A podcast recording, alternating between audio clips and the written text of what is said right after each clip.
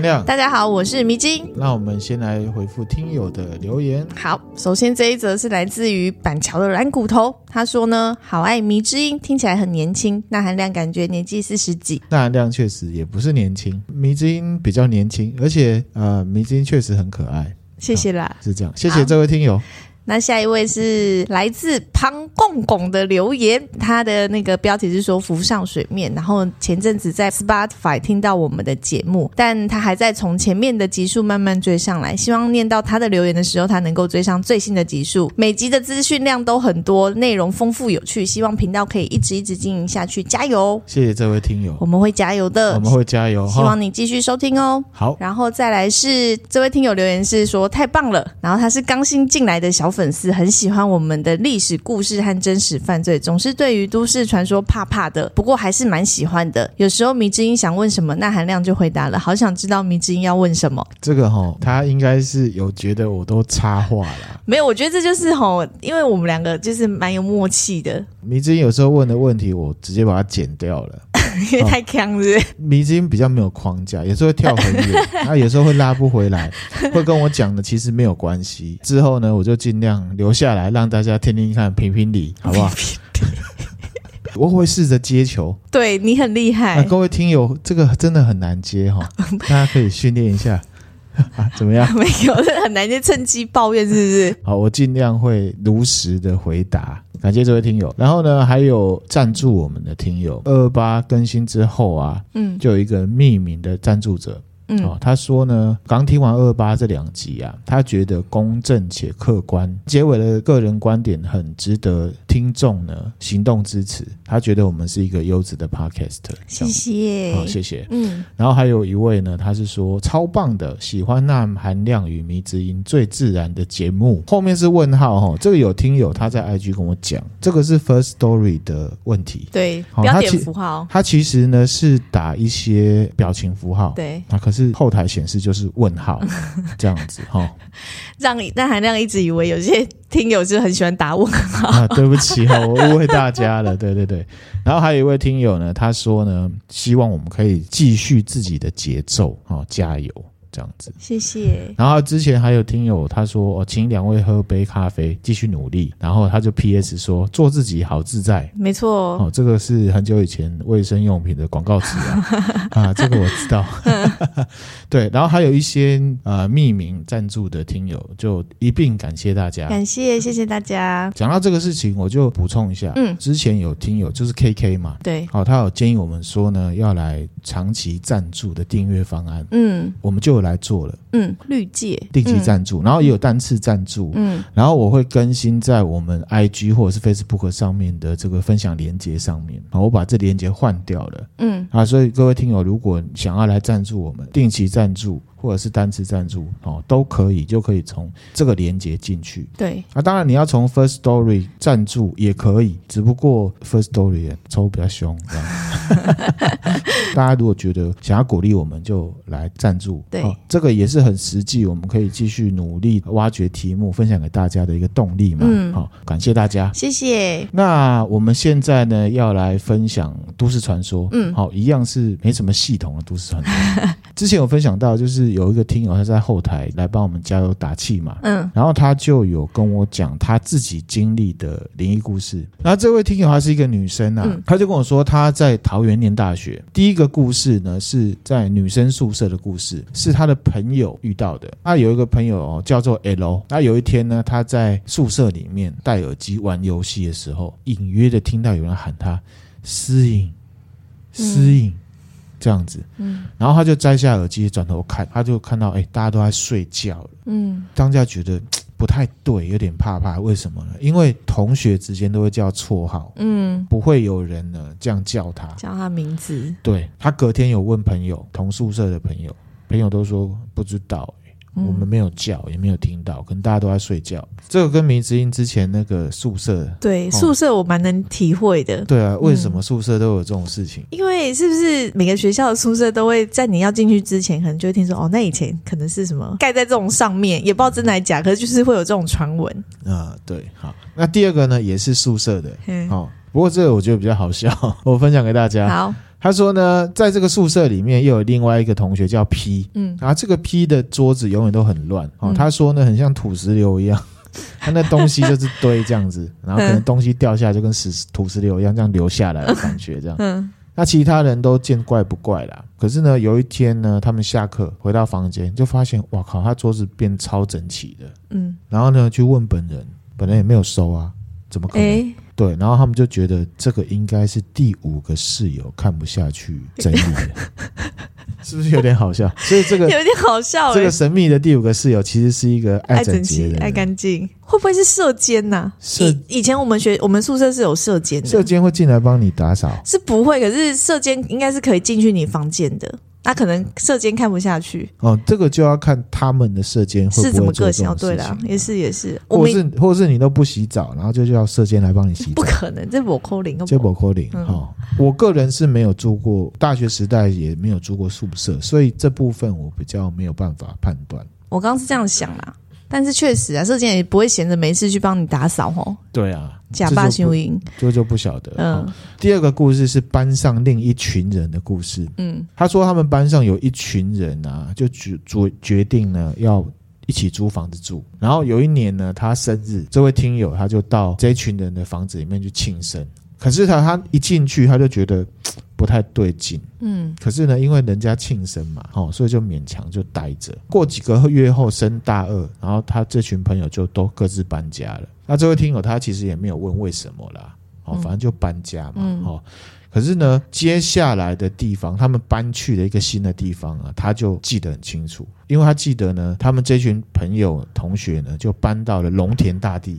嗯，好，龙田大地，米子英应该就有印象了。那在三峡，在三峡。那这样他念哪一间学校，应该蛮明蛮清楚的，蛮清楚的。好、嗯，他说呢，大二有一天晚上赶作业啦，然后他是这个念产品设计的啦，嗯，他可能有那种设计那个桌子的灯吧。他说灯呢点不亮，嗯，他就很紧张，因为隔天就要杀就要交作业就要发表了，嗯，灯亮不起来，他真的会死这样子。嗯，半夜十二点多的时候呢，他们那一群住在龙田大地的同学呢，就有某个人。说哎，可以叫他过去，他来帮帮忙这样子。所以这听友他就毫不犹豫就过去了。嗯，到了这个地方之后呢，不想进去，因为他其实有一点点体质，嗯，他觉得不太舒服。嗯，可是呢，比起不舒服跟作业交不出去，他觉得作业交不出去比较可怕。可怕 啊，对。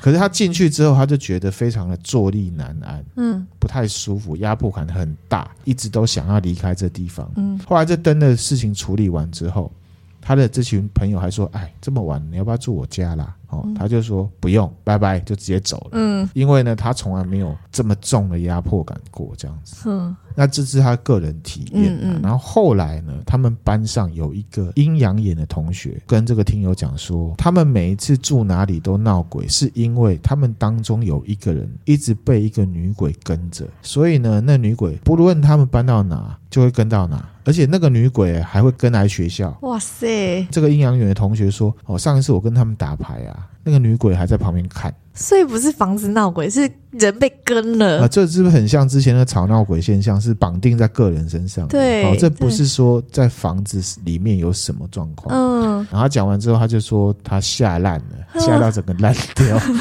觉得很可怕。后来呢，他们这一群住在龙田大地的朋友啊、嗯、同学啊，有一天就一整群一起来上学啊，脸色都有点差。嗯，然后就问其中一个女同学，就是之前那个批桌子很乱的那一位。嗯土石流的那位，对这个女生，她本身也是住哪里，哪里就会有灵异现象的状况。这可能她自己要了解一下，搞清楚哦。对对，到底是什么状况？嗯、然后这位 P 呢，就跟听友说，他昨天做噩梦，梦见有一个女鬼一直在追他，而且还抓了他的手。嗯，结果呢，这个 P 他醒过来之后，他的手上真的有一个手印哎，哇！而且最可怕的不只是。他而已，跟他的室友讲这件事情之后，每个人的室友手上都有手印，集体耶，对，他们都做了同一个梦，这很悬呢。哦，这很可怕。嗯，后来想当然尔嘛，就各自搬家了。嗯嗯，就。这个故事就是这样子。我觉得好像以前念书的时候，跟同学聚在一起，就是好像真的比较常会听到这种事情。像我以前念书的时候，我也是住宿，然后后来到某一个时间点之后，就大家都开始会大家比较熟之后，就会九十九岁，那我们去附近租房子。所以我也有遇过，就是也有跟同学一起在外面合租过房子。不过幸运的是，我是都没有遇过这样子的问题。有啊，你有遇过一个啊？你像这个 P 有没有、嗯、鬼帮他收拾桌子你那个是帮你考试考一百分呢、欸？没有，那是我自己考的，好不好？只是不知道为什么我都会而已，好不好？还是在灌输在我脑袋里，就也是有帮忙的啦，也是有帮忙的啦。好，他又讲了最后一个哦，是他自己的经历。嗯，他就说呢，他自己没有阴阳眼，只是有点敏感。哦，刚刚故事就可以听得出来了嘛。好、嗯，他就说大概二零一五年的时候。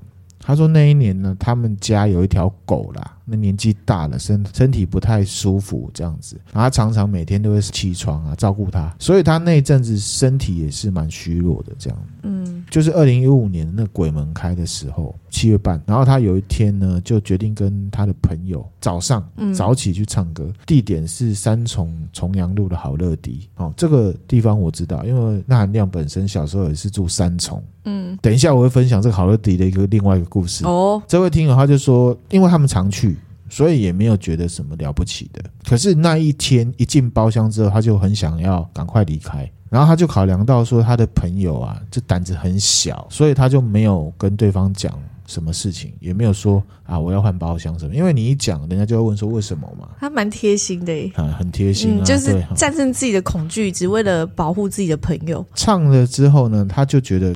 可能是因为他太累，因为他照顾小狗嘛，嗯、哦，他觉得是不是错觉还是怎么样的？他就说呢，他在点播歌曲的时候，就突然间看到一个东西，他这东西这个很奇怪啊，头很大，眼睛很大，而且是绿色的，而且呢还跟这个听友对到眼。嗯，他说全部过程不到三秒钟。看到一下而已，可是，在接下来的过程里，他都觉得有一个东西啊，很近很近贴着他的脸，而且他感觉这个东西在他眼前晃来晃去，好像在测试说这个听友是不是看到他这样子。哇塞！然后呢，他就很如坐针毡，就唱一唱之后就离开了。嗯，嗯，然后他还找了男朋友去那个大龙洞保安宫去拜拜，这样子。那天晚上他就开始有被好像鬼压床的感觉，而且一般鬼压床就是不能动，不能动。对。可是他的感觉是说，他很像一一支笔被放在桌上，然后一直转。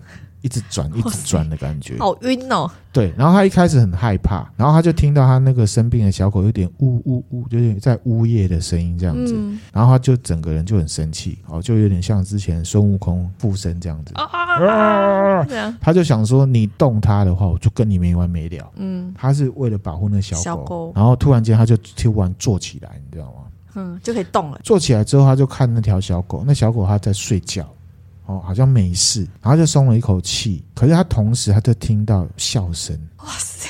然后还有哒哒哒哒的脚步声，好像是有蹄的生物。可是那个蹄感觉是两只脚，嗯，在跑的声音，嗯、感觉上就有像他玩够了，然后就离开他家一样。让他整个过程觉得冷汗直流，嗯，所以他在过程里面就是希望祖先啊、神明啊、地基主保佑，然后想一想、想一想就睡着。过没两个月，他家小狗就生病就离开了，这样子，嗯，他就再也不敢去那家好乐迪唱歌。其实国中的时候啊，我们以前有会去唱歌啊。那个好乐迪很久很久了，很久了，非常久。也有一个同学哦，就是班花啦。你知道会被约去唱歌，一般都是班花嘛。哇，你跟班花唱过歌啊？我不在场哦，你不在场，我以为你有一起去。他是来跟我讲，他说不要去那一间唱歌。嗯，他说为什么？就是人家请他唱歌，他点歌点歌唱啊。然后以前的，对不起，我年代比较久远哈。以前的电视是不是像现在那么薄的？还不是液晶，不是液晶。为了容纳那个电视，所以后面会有一个凹进去啊，比较深。对，唱一唱，他就突然看到有一个黑影，哎呦喂呀！然后跨在那个电视的上面，手扶着下巴，好像在看大家。哇，超猛的！哎呦，看大家，他看到吓一跳，他直觉就觉得那个应该是鬼。嗯，他就丢了麦克风，赶快跑。他就自己一个人跑出去，离开，然后请他唱歌。那群人他就说：“哎，怎么怎么干嘛？怎么回事？”他就讲。嗯，然后有人相信，有人不相信，嗯，然后有人说就是你不想跟我们唱歌这样子，被怀疑。然后反正他就是用一个关怀的语气告诉大家说不要去那一家唱歌，嗯，哎，就是那一家，同一家。同一家，就大概是这个好乐迪的故事。嗯，然后后来这位听友他又分享另外一件事情，这听友好多经验哦。哦，因为可能他体质体质关系，对，他就说呢，他觉得宝宝啊有胎内记忆，我不知道你有没有听过这种事情。嗯，他说他女儿真的有，嗯，哦，他其实有分享他的女儿照片哦。给我看，嗯，然后他说呢，前几个月他的女儿快四岁的时候，突然跟他说自己是这位听友以前养的狗狗。天哪，我觉得这会喷泪吧？这会喷泪，对，而且他说对了很多事情啊。他说：“如果以后有相关的主题，他也可以投稿分享。”嗯，好诶、欸，好，我之后也会在我们那个新的连接里面放一个投稿分享的地方，大家可以分享。嗯，这好温馨哦，这个很温馨，对不对？其实我们这一集都市传说也会讲到关于前世记忆的东西。哦，好，我接下来就要讲。嗯啊，首先先感谢这位听友了哈。对，谢谢你的那个投稿，投稿你的分享啦，分享。然后他的后面这个狗狗的这个事情啊。有一种感动的感觉，哦、好，嗯嗯，讲到前世记忆啊，我个人相信是有的，嗯，其实很久以前我在看到一些啊纪录片或者是一些资料，加上那含亮本身是佛教徒啦，嗯，好，所以我是会相信这东西的。哦，我这边举个例子，好，譬如说啊，在美国二零二一年的时候，德州就有一个网友，他叫安娜，他在抖音上面分享说呢。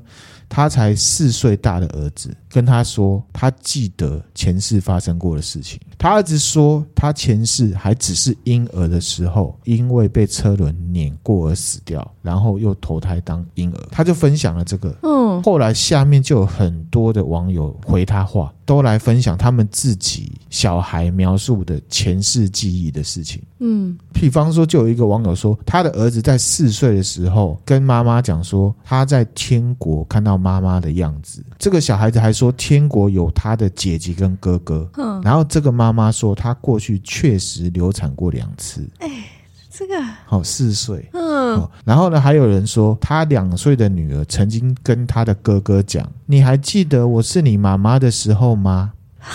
他的哥哥说：“我记得啊。”嗯，所以妹妹是哥哥前世的妈妈。对，哇。然后呢，还有一个网友说，他三岁的女儿曾经跟他讲，以前他是在别的家庭里面，可是大家都因为火灾而死掉了。嗯，这听起来都很悬。有人听了会觉得说啊，这个是不是他们个人或者是童言童语讲出来的？我觉得不是。你觉得不是？对，是是因为。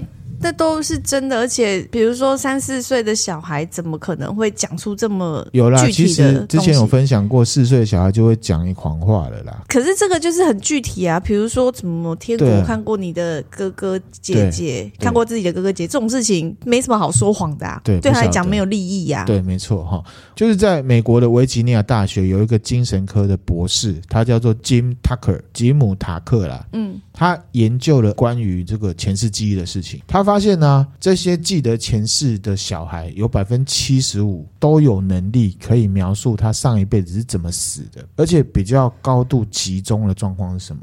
里面有七成的死因都是意外身亡的。嗯，好，他觉得可能意外身亡跟后来投胎记得前世是有关系的。嗯。科学职业呢？我等一下继续讲。我先再分享一些其他的人的经验哈。一样是美国一个妈妈叫做 Reese，她也是在抖音上分享。嗯，她四岁的女儿，我不知道为什么都四岁。刚刚那位听友他讲也是四岁，三岁都快四岁。我觉得我打岔，我觉得这个跟我们之前讨论过的是是不是双国体？对对对，就是人不是之前是哪一集有讲过说某个教授是不是？就是说四岁之后就开始退化。对，是不是因为这件事情？所以。四岁以前就是松果体因为很发达，所以就是也许吧，都还记得。好，继续讲哈。这个瑞士的女儿啊，跟妈妈说，她自己上辈子是九一一的受难者，嗯，恐怖攻击的受难者，而且呢，那个小孩还可以讲得出当时的场景哦。这应该就是、嗯、这个瑞士就说，有一天他是在看这个世贸双子星大楼的照片啊。这个四岁女儿突然就指着其中一栋大楼说：“妈妈，这是北塔，我以前在这边上班。”这个就很具体啊，而且这小女孩长在她出生之后，其实已经没有双子星了，所以她照理说不知道这个。地方叫做北塔，对，有可能哈。我自己觉得蛮真实的。对，那这四岁的小孩不但知道这个双子星大楼的名字，还说有一天上班的时候，突然间地板变很热，嗯，他只能站到桌子上面去。他跟他的朋友想要逃出去，可是门打不开，最后是跳出窗户，然后像鸟一样在天空飞，跳楼的意思。嗯，然后妈妈觉得很不可思议，因为她从来没有跟女儿讲过九一一事件。嗯嗯，可是你不得不说，有可能在电视上。或是她在学校有听过哦，我只是说有可能是这样了哈。嗯，好，那我继续就讲回来，就是刚刚讲的前世记忆的研究了哈。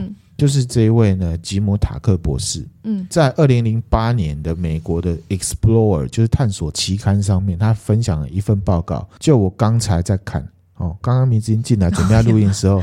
看到我在看一份呢英文的文字，对，我想说这是啥啊？对，这个报告呢有两百四十多页，是这个塔克博士呢他研究前世记忆四十五年哦得出来的结果。这博士也是蛮值得敬佩的，持续四十五年的研究。对，因为他是脑神经医学的博士，其实这跟人脑的运作是有关系的。然后里面最值得被挑出来分享是，其实之前我就有听过这个，这我有看过新闻，就是在那个期刊里面讲的哦。他说呢，他印象最深就有一个儿童啊。他说自己呢，前辈子是一个飞行员，而且这个飞行员是在二战的时候呢被日军击落的。嗯，而且很酷的事情就来了，这小孩一样四岁，是不是真的四岁？我觉得大家可以好好的观察自己的小孩四岁的发言哦。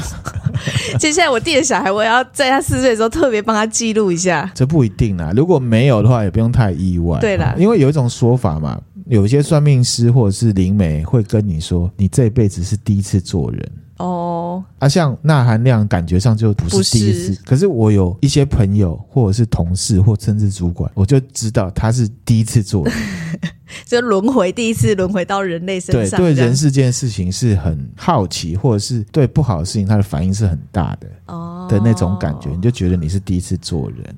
这也跟集体潜意识有关，有关系。不过这是不科学的说法哈，这感觉啦哈。对，我还是回来我们这个例子哈。好，这个小朋友呢，他其实从两岁的时候就开始频繁的做梦，而且呢，他的父母亲不是什么迷信的人，本来也不相信，就觉得是童言童语。可是这个小朋友呢，两岁的时候就开始一直跟父母亲说，他梦见坠机，而且呢，这个小朋友呢，从小就非常喜欢玩具飞机。飞机，而且呢，再往前追溯，小朋友十八个月大的时候，他的爸爸带他去一个飞行博物馆。因为其实哦，这个爸爸他本身是这个直升机出租公司的主管啊，嗯，所以跟飞行器有关系。好，所以你要说他从小喜欢飞机是跟什么有关？可能跟爸爸也有关系，我只能这样讲。嗯，好。可是呢，这一个爸爸他带这个小朋友去到这个飞行博物馆参观的时候，这小朋友就一直待在一架那古董飞机二战的战斗机前面不肯离开。嗯，两岁开始就开始做噩梦，然后他就会说飞机着火了，坠毁了，我没有办法逃出来这样子。然后妈妈说，这个小朋友啊，他在清醒的状态下也可以回忆一些二战期间的一些事情。嗯，然后呢，妈妈就问他说：“哎，那飞机你当时是怎么坠毁的？”他就说是被日本人击落的。哦就妈妈觉得小朋友现在不是都看一些什么佩佩猪啊、玻璃啊、屁屁侦探啊、屁屁侦探，对不对？怎么可能会去喜去研究二战历史，对不对？他们觉得很妙，而且很酷的是，这个妈妈说，就像我刚刚讲的嘛，小朋友都会看一些卡通节目，对，或者是什么姐姐出来跳舞，她就要跳舞，对不对？他的孩子也是一样。可是呢，这个小朋友呢，他对飞机的结构非常的了解哦。一次呢，这个妈妈帮他儿子买了一台玩具飞机。这个妈妈就跟这小朋友说：“你看他这个肌腹下面有一枚鼓鼓的东西，这个是炸弹，这样子。”可是他的小朋友就纠正他，他说：“妈妈，这不是炸弹，这个东西叫做可分离式燃料槽。”这个四岁对，什么叫做可分离式燃料槽？我即便活到现在，我也不知道这个名词哎。然后妈妈就吓一跳，就觉得哇靠，他好像真的知道。嗯，小朋友就跟他说，他当年是驾驶一架呢舰载战斗机，就是在那个航空母舰上面的。然后他当时还有一个战友，一个同袍啦，叫做杰克拉森。他爸爸听了这东西之后，因为本来不相信，就觉得是童言童语。然后他爸爸就开始相信，就上网 Google，就发现，在二战的时候，太平洋上面确实有有一艘美军的小型航空母舰，叫做纳托马湾号。嗯，而且他还查到这一个小朋友讲的杰克拉森是真有其人，而且还活着。他还查到这个人现在住在美国的阿肯色州。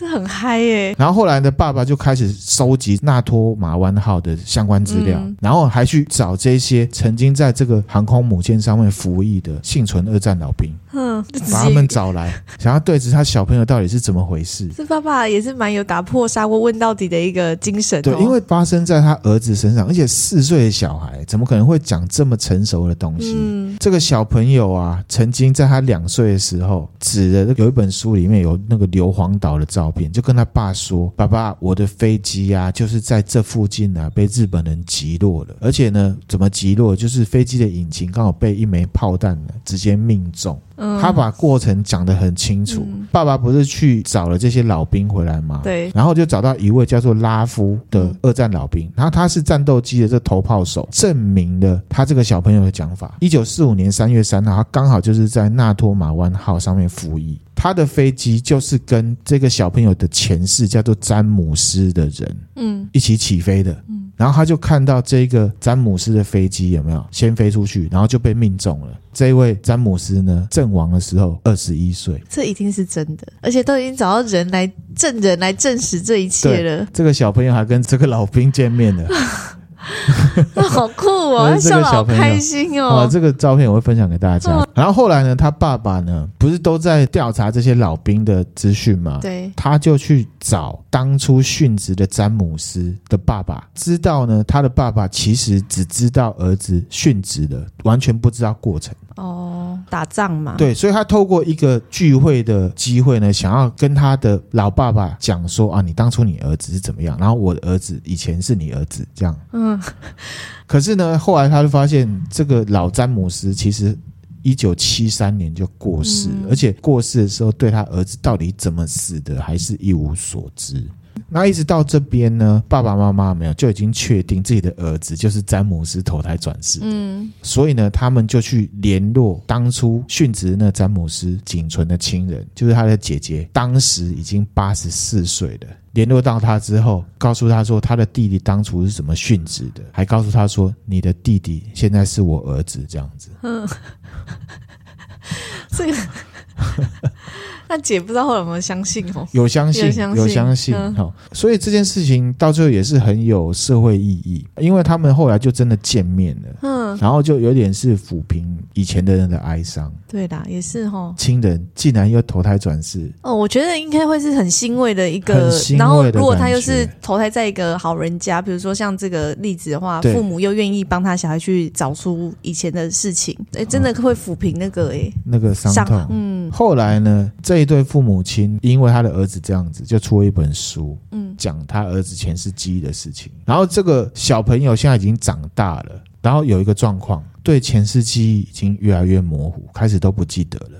嗯，这个就真的很像我们之前讲松果体那种感觉，对啊，哦，就是开始退化这样子。嗯。嗯，推荐 Netflix 上面有一部纪录片，叫做《死而未亡彼岸的世界》。嗯，好，这名字前几天因为我的关系就在看，有在看，对。好，里面有某一集就是在讲詹姆斯。啊，真的，啊，还没看到那一集，还没看到那一集。嗯。那这里面呢，不是说很迷信的在讲转世前世记的事情，他们是找了，譬如说牛津大学或者是一些啊研究单位，脑神经外科或心理学家都有来研究。嗯、那甚至也找了灵媒，也找了呃一些跟亡者互动的一些当事人。其实它的面向都还蛮丰富的，嗯，啊，也有科学依据，嗯、然后还讲到以前的诺贝尔奖的得主也参加了降临会，什么什么的，好，这个大家有兴趣可以去找来看，嗯，这个就是关于前世记忆的。嗯、那其实前世记忆我们之前有讲过，朱秀华借尸还魂嘛，哦，对，这个我觉得是一个很酷的一个主题啦，嗯，好，那就分享给大家，嗯，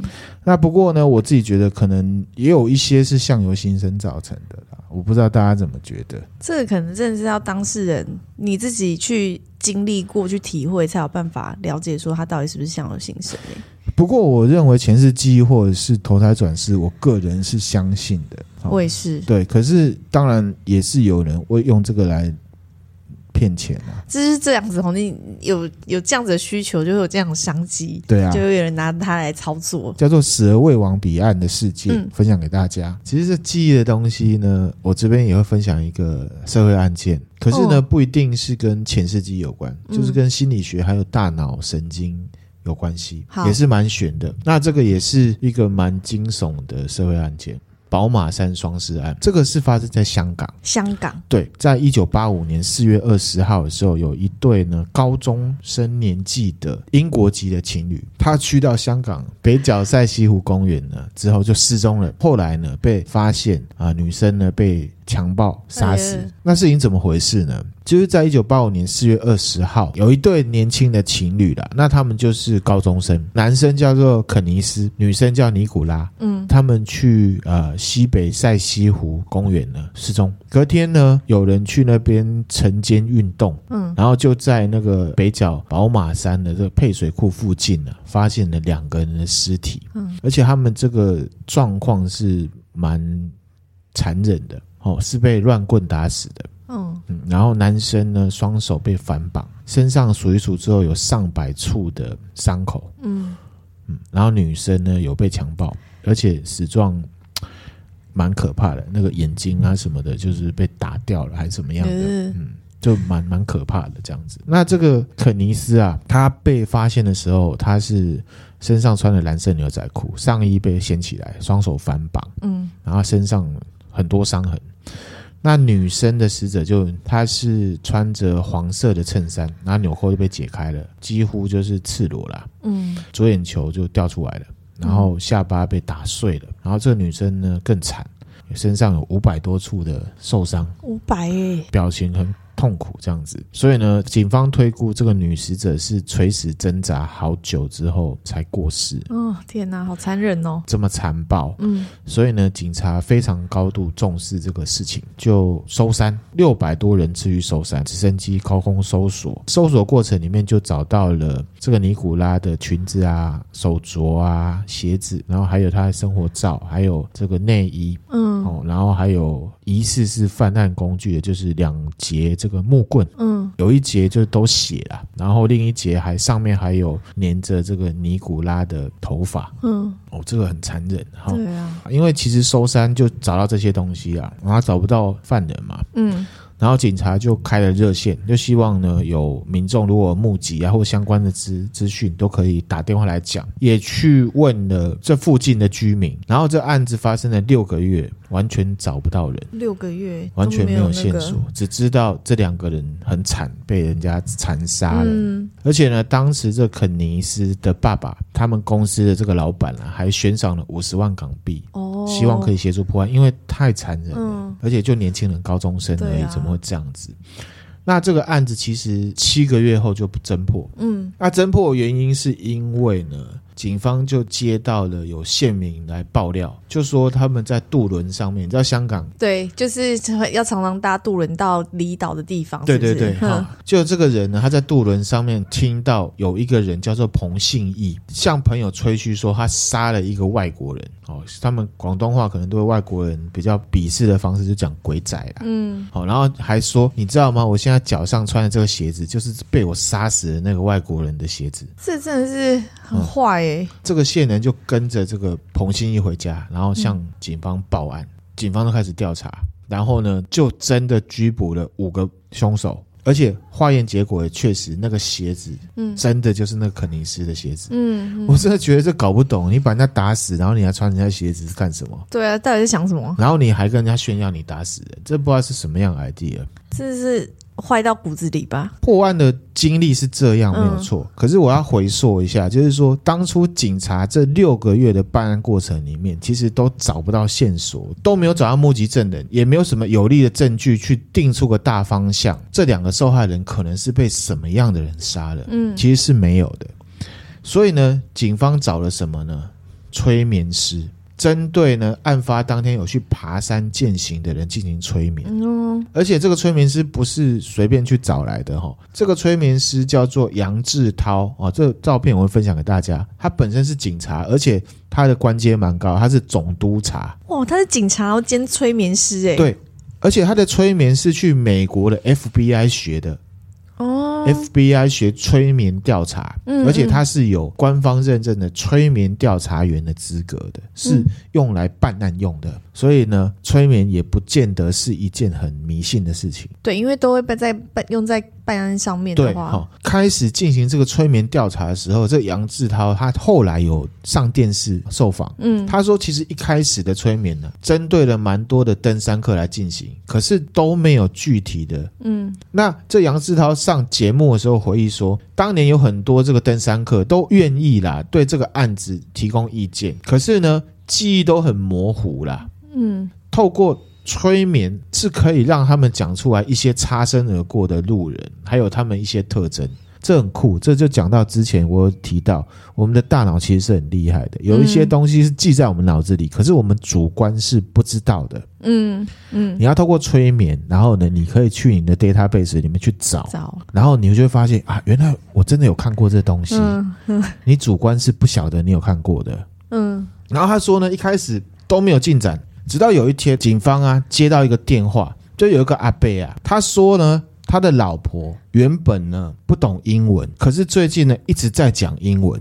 这个阿伯就说他觉得很奇怪，他觉得是不是有关系？嗯，然后这个杨志涛他就跟这个督察没有一起去到这位夫妇的家里面，正要催眠的时候，这个阿婆就跳起来，哼，抓了这那位督察说：“Help me！” 哎呀。这个阿婆是不会讲英文的，嗯，可是却突然用很流利的英文、很凄厉的语调，说出了整个犯案过程跟行凶者资料，很合理的去判断，他可能就是被那个女性受害者给附身了。哎，这个让我想到我们之前分享那个例子，哎，就是那个外国的，对啊，那个崔斯达嘛，对对，崔斯达巴萨，嗯，好，是一样的，一样的。概念到底当时是怎么样？嗯，这案发的过程是怎么样呢？其实这个阿婆讲的跟后来抓到人之后一兜上是一样的，一样的，是一样的。嗯，好，那到底是怎么样呢？就是说有一个二十五岁的一个 waiter，当时他的职业是 waiter，叫做赵伟文；还有一个二十四岁的人叫彭新义，就是在船上炫耀的那个坏蛋，他是一个技工。然后还有另外一个二十岁叫。谭世欢啊，他是警卫，然后有一个十七岁叫张友恒，还有一个最小才十六岁叫尹三龙。嗯，然后他们经过这公园时候，就看到两个人呢、啊、在约会。嗯，然后呢，这个彭信义就拿了木棍过去抢了肯尼斯的手表。嗯，这个彭信义主动说他要跟尼古拉发生关系，莫名其妙哎、欸，就很锵，就是少年犯了，就一些聚在一起，然后就很狂很锵的那种。然后没有，就是莫名，真的是莫名其妙、欸。他就看到外国人就想要强暴人家之类的，嗯、当然对方拒绝嘛。这个彭信义就拿了木棍打这个尼古拉女生，把她拖到旁边去强暴。怎么可以这样子啊？这就是很强的一群人霸凌的架构啦。哈！而且就是七头音呐。嗯。然后最后呢，这些人呢，把木棍呢挎在肯尼的脖子上面，嗯、大力踩，哎呦，然后把他勒毙了。哼，就是你要踩那棍子上，压在脖子上。然后后来呢，这个儿童不宜哈，就把木棍啊，还有一些什么汽水瓶啊，去塞到这个。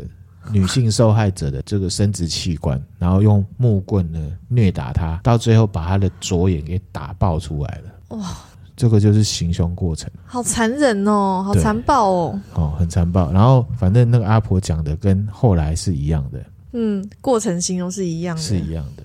然后这个案子大家就知道，听了就知道，这个手段很凶残啊，泯灭人性嘛，对不对？嗯、在一九八七年的一月二十号，就是谋杀罪成立。全部都死刑。嗯，可是到一九九二年呢，希望就是依照一些之前的判例，就改判了终身监禁。然后这个尹三龙啊，跟张友恒因为未成年，嗯，少年犯嘛，嗯嗯，等之后看怎么样这样子。然后因为这案子是在一九八几年发生的，生的那一九九七年就是香港主权移交嘛，所以这两个少年犯一直在类似少年管后院的地方。嗯，后来一九九八年的时候，肯尼斯的父母亲啊，还写信给当时的第一任的这个特首，就董建华嘛，嗯，去帮尹三龙求情。这父母也太那个了吧？太可能他已经释怀了。嗯、他说啊，这年轻人向这个董建华说，已经宽恕他了。嗯，所以呢，那时候只是判了尹三龙二十七年的刑期，嗯、扣一扣，尹三龙在二零零四年就出狱了。嗯，然后这尹三龙他出狱之后啊，他就他想要跟受害人家人讲说啊，给大家造成这么大的伤害，他一辈子都没有办法弥补，他只想说声对不起。嗯、哦啊，谢谢你们呢，宽恕我，我以后会好好做人，珍惜呢这个世界给我的机会，谢谢。嗯，然后后来尹三龙现在就是已经在正常工作了。嗯，然后张有恒呢，他在二零零六年的时候，就是评估他的心理啊、精神状况，然后他可能表现也不错，哦，而且他有在念书，从头到尾就判了三十五年，那现在其实也出来了，嗯，而且已经成家立业了，这样子。嗯，美金觉得怎么样？我觉得这是怎么可以有人这么坏啊？是不是本来要讲都市传说，可是因为这个案情太残暴了，所以那个都市传说感就不见了，对，对不对？对，因为就会觉得人家只在那边约会，然后莫名其妙你就冲过来就说要要抢我手表，然后又要这个就是年轻人可能不学无术，然后就人五人六一群人。像之前那个啊，这五个人里面都没人出来制止发生的那一个人。你记不记得之前分享那个犬鸣村也是，不是有一个叫梅山光一的，也是啊，他走在旁边，然后他朋友跟他说：“哎，我要你的车子去把妹，他不借，就打起来，打就打死他，然后把他烧死，一样啊，就是这种人五人六事情，我觉得。”希望现在社会不会有这种事情啊！哦，希望大家聚在一起是做一些正常的、有意义的事情，跳跳舞啊、唱唱歌都没关系 哦，不要做一些奇奇怪怪的事情。嗯、前一阵子有还有一个新闻啊，就是万能科技大学嘛，你知道吗？嗯、我不知道，不知道几个大学生，然后他们可能是学调酒还是什么样的，就把那个烈酒啊拿去灌他们学校里面的狗啊。啊！自己还很白目上传啊，然后被公干，然后他们校长还出来道歉。嗯，就类似这一种的事情，我觉得年轻人会很狂，这个是很正常。可是有一些标准基本的道理，这个不是对呀，不能因为你年轻，你就什么东西都拿年轻当借口，打死打人。就是不对，我自己觉得你把小狗灌醉就已经不对了。对，就是有些事情真的不要自以为年轻，就好像什么都可以当用年轻当借口。对了，我想这个也是因跟家庭教育还有社会教育有关。嗯，哦，这个大家呢自我要求，看到不好的状况、不易的状况，哦，在我们的能力范围内的都可以去做提醒，可是要注意安全。对，好。对自己安全是最重要的。对啊，那我们今天分享的内容其实就这些啦。嗯，本来要把它塑造的很恐怖，可是现在就变得很愤怒。对，对，因为这个啊，真的是很难想象有这种事情会发生呐。啊，对，对啊。你今天有什么看法？你之前以前有做过这种很狂的事情？没有，我我是胆小型的，你忘了？胆小型的。嗯。我高中的时候有做过，只有唯一做过一件事情。那时候我们高中已经开始允许高中生可以骑摩托车。现在听有年轻的会觉得很奇怪哈，就是说啊，你们高中还不能骑摩托车？以前我那个时代是不行的，那你还没，即便有驾照也不行哦。即便有驾照也不行啊。可是后来我好像在高三的时候，只要有驾照都可以。嗯。然后那是高三，我们就一群朋友都有有摩托车的朋友，然后晚上就去到台北市的新生公园。嗯。骑进去，然后大家在玩，然后你知道吗？我们一群都男生，然后穿的高中制服，然后那个在公园里面看到我们，真的就拔腿就跑。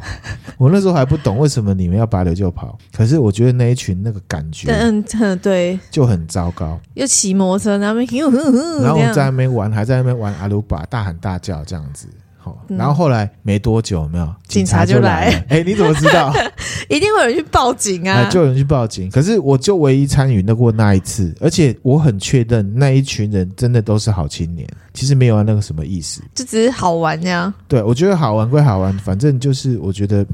真的有些事情不能做，就是不能做啦。哈。对啊，尤其你们深夜，虽然你们没有干嘛，可是深夜在一个什么公共场那边叫嚣也是蛮吵的，好不好？哦，我们家楼下就很多。对呀、啊，不要干扰别人。有非常多的餐饮店，然后是可以喝酒的。嗯，就有很多在那边喊，还有吵架的，或者是中年耳机上抱怨家庭的，或者是透过电话在跟另一半吵架的。嗯各种 对。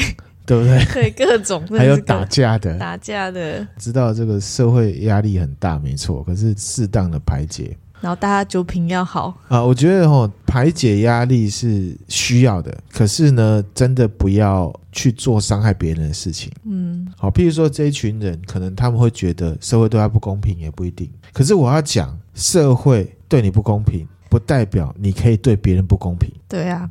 没错，这个还是回归到基本面，我们自我约束。嗯，好，嗯、那我们今天分享的内容就到这边了。嗯，如果觉得我们内容还不错的话，欢迎帮我们偷偷推广，分享给你身边的朋友，可以赞助我们，给我们鼓励。我们赞助的链接现在都有放在个人资料链接里面，大家可以去看一下。谢谢大家，谢谢大家，拜拜，拜拜。